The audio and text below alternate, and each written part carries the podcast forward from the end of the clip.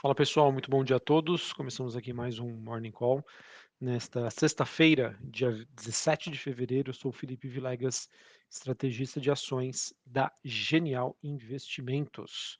Bom, pessoal, após dados mistos divulgados ontem nos Estados Unidos, eh, os ativos de risco voltaram a operar sob pressão, ou seja, um movimento de baixa, eh, com o mercado digerindo as falas mais hawkish por autoridades aí do Fed, o Banco Central norte-americano, ou seja, né, o, quando a gente fala que foi adotado um tom mais hawkish, significa dizer que eles sinalizaram, indicaram que seria necessário uma política monetária mais contracionista, ou seja, juros mais altos e, e ou por mais tempo, o que acaba sendo ruim aí para as ações globais, principalmente ó, que ligadas à economia norte-americana. Em específico, nós tivemos ontem a presidente do Fed de Cleveland, a Loretta Mester, ela que aumentou as preocupações do mercado quando disse ter visto razões econômicas suficientes para apoiar uma alta de 50 bips, ou seja, meio por cento, na próxima reunião do FONC. Lembrando, pessoal, nas últimas reuniões, o Fed ele vem desacelerando o, o ritmo de alta, né? É, foi ponto 75, depois meio e a última ponto 25. É, e aí quando você vê né, a sinalização de uma reaceleração do movimento de alta da taxa de juros, isso acaba sendo aí bastante preocupante. Na mesma direção, a gente também teve o Buller, ele que afirmou que não descarta né, advogar por um aumento né, dessa magnitude, ou seja, meio por cento na próxima reunião do FONC. Lembrando, pessoal, ponto super importante, ambos esses dirigentes do Fed, tanto a Loretta Messer quanto o Buller, eles não têm direito a voto nas decisões do FONC, Comitê de Política Monetária nos Estados Unidos, agora em 2023. Mas, obviamente, né, que na conversa ali, nas reuniões que devem acontecer, eles podem exercer uma influência muito grande sobre outros membros, beleza?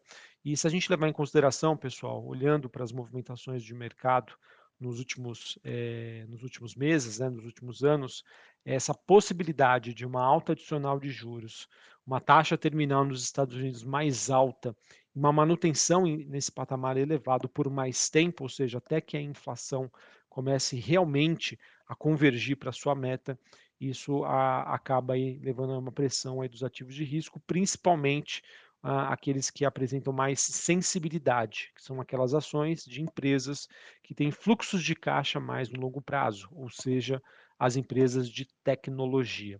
Não é à toa que hoje né, a gente tem queda, é, um destaque de baixa para os futuros da Nasdaq nos Estados Unidos e também para o Bitcoin, que volta a cair forte.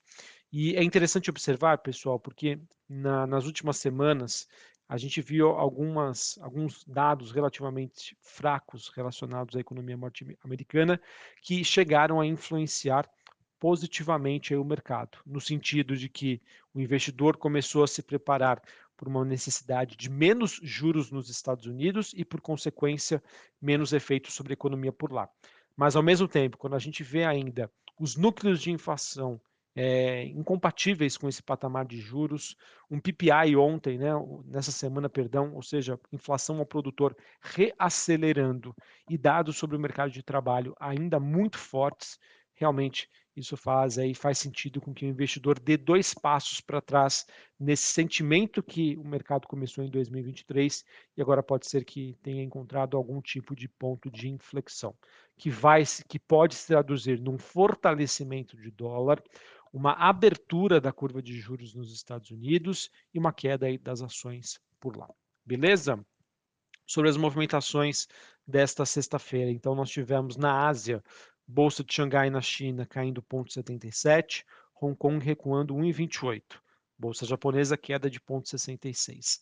Na Europa, nós tivemos Londres caindo 0,15 neste momento, Bolsa francesa queda de 0,5% e a bolsa de Frankfurt na Alemanha queda de 0,74. Futuros norte-americanos, S&P futuro caindo 0,68, Dow Jones caindo 0,47 e a Nasdaq caindo quase 1%. O VIX, que é aquele índice do medo, né, ele que mede a volatilidade implícita das opções de venda do S&P 500 nos Estados Unidos, subindo 3,5% na região dos 21 pontos. Um patamar bastante tranquilo ainda, pessoal, mas mostra uma aceleração, ou seja, um aumento da volatilidade e do medo aí do mercado nos últimos dias. O dólar index, que é o DXY, dólar contra uma cesta de moedas, principalmente o euro, subindo 0,57 a 104,45 pontos. Taxa de juros de 10 anos nos Estados Unidos subindo 1,5% a 3,90.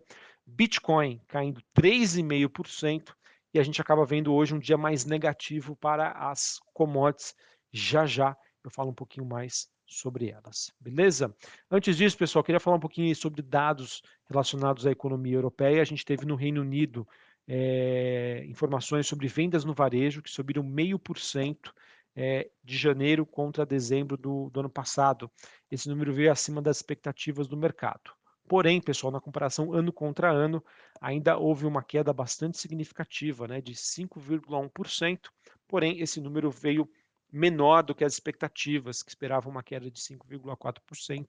A Europa, pessoal, que nos últimos meses veio surpreendendo bastante é, numa recuperação econômica por lá, um mercado que é, até o final do ano passado esperava né, uma recessão mais forte na Europa, mas ao mesmo tempo esse sentimento mudou um pouquinho, obviamente que acabou sendo influenciado por um custo de energia muito menor é, diante de um inverno menos rigoroso no velho continente.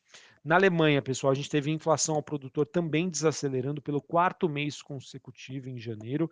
Mesmo assim, segue num patamar super elevado na comparação ano contra ano, que segue em 17,8%. Mas é importante dizer que esse número, né, é, quando a gente comparava o mês de dezembro, havia sido de 21,6%, e quando a gente comparou setembro do ano passado contra setembro de 21, ele chegou a 45,8%, que foi o patamar mais alto desde 1949.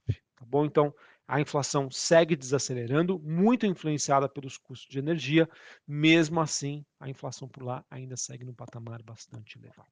Ok? Sobre as commodities agora, pessoal, o petróleo que acaba tendo a quarta baixa consecutiva, ele caminha aí para uma queda semanal diante do aumento dos estoques nos Estados Unidos e também, pessoal, com a sinalização de um aperto maior nas condições econômicas, isso pode influenciar negativamente a economia, ou seja, menos demanda por petróleo. Petróleo WTI negociado em Nova York, que, que está com uma queda neste momento de 2,5%, ele que volta aí para a faixa dos 76 dólares o barril. Em relação aos metais industriais, o cobre recua 1,30 na Bolsa de Londres, níquel caindo 1,72 e os contratos futuros de minério de ferro, a gente teve o vencimento de Singapura, o contrato negociado, perdão, em Singapura subindo 1,6, em Dailan, na China, subindo 2% e nos negócios à vista alta de 0,24 minério de ferro que é negociado na máxima de duas semanas diante aí do aumento da liquidez na China. Ou seja, pessoal, tudo ao contrário nas nossas expectativas. A gente que estava mais receoso em relação ao contexto do mercado imobiliário na China, recomendamos atenção em minério de ferro. Movimentação que foi completamente ignorada, minério de ferro voltando a subir. Estávamos com uma convicção de movimento positivo para o petróleo, tá certo que é para 2023, mas por enquanto a curto prazo uma movimentação mais negativa. Enfim, pessoal, coisas de mercado. Mesmo assim, essas nossas duas convicções, elas permanecem. Entendemos que o setor imobiliário na China segue bastante fragilizado e vemos aí upside, ou seja, potencial de alta de recuperação para o petróleo no decorrer de 2023. Ok? Uh, bom, pessoal, também tivemos aqui o ouro caindo 1% diante dessa expectativa de mai, maiores taxas de juros nos Estados Unidos ok? Falando agora sobre Brasil, pessoal. A gente teve, então, ontem o Conselho Monetário Nacional não deliberando sobre alterações na meta de inflação, na primeira reunião aí sobre o governo Lula. Assim, o destaque acabou ficando para a entrevista que o presidente concedeu à CNN ontem.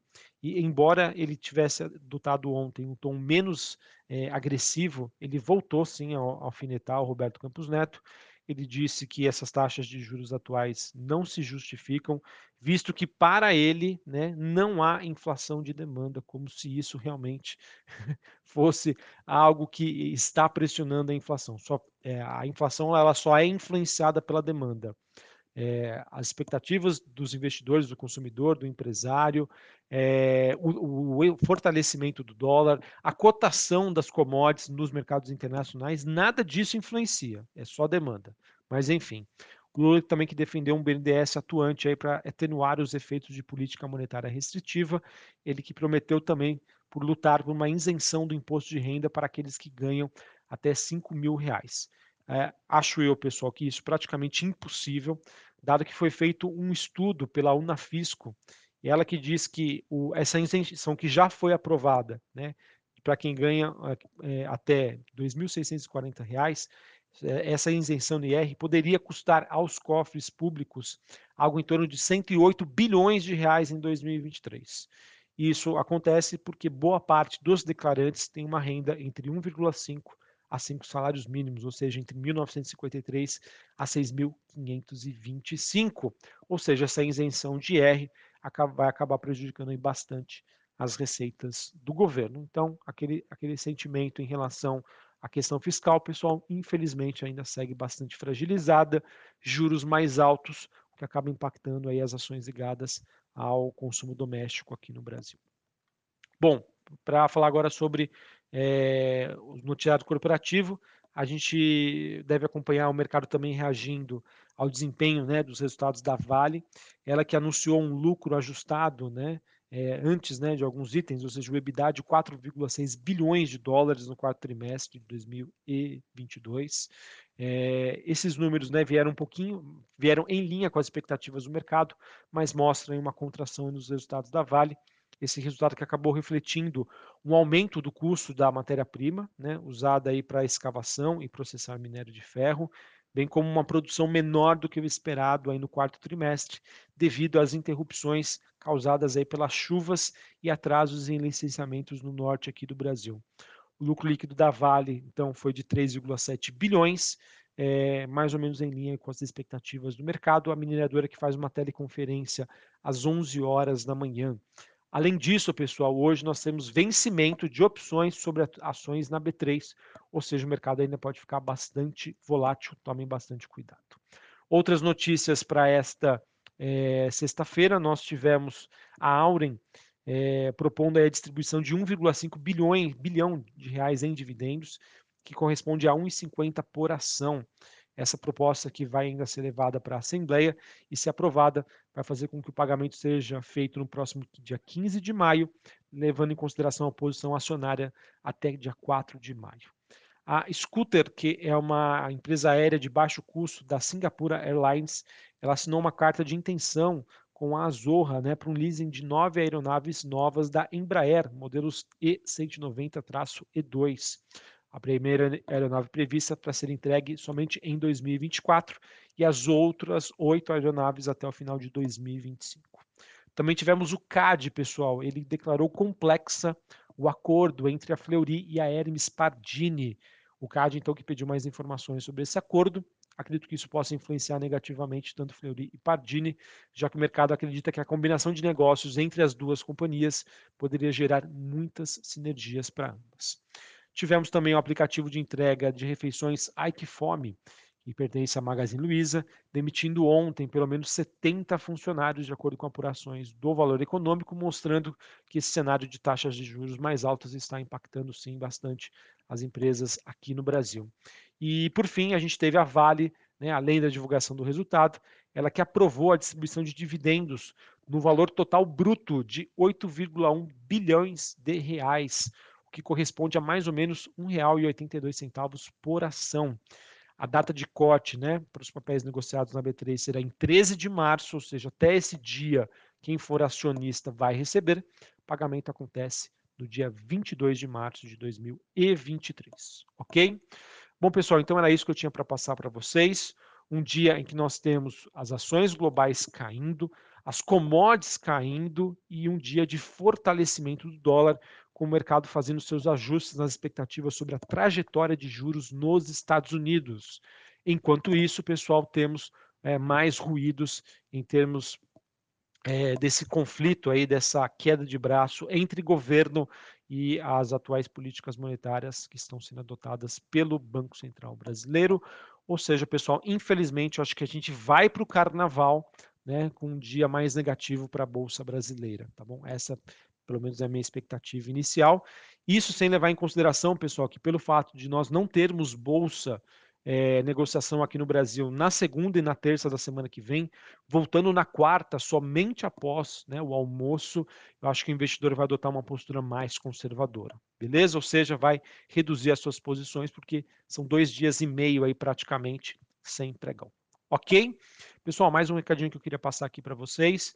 É, eu, Felipe Vilegas, vou estender um pouquinho mais a, a semana do carnaval, tá bom? Então a gente só volta aqui nesse podcast gravado na segunda-feira, dia 27 de fevereiro. Beleza? Um abraço a todos. Uma, um ótimo carnaval para vocês, final de semana, feriado, enfim, uma ótima semana que vem. Eu retorno no próximo dia 27, pessoal. Um abraço a todos e até mais. Valeu!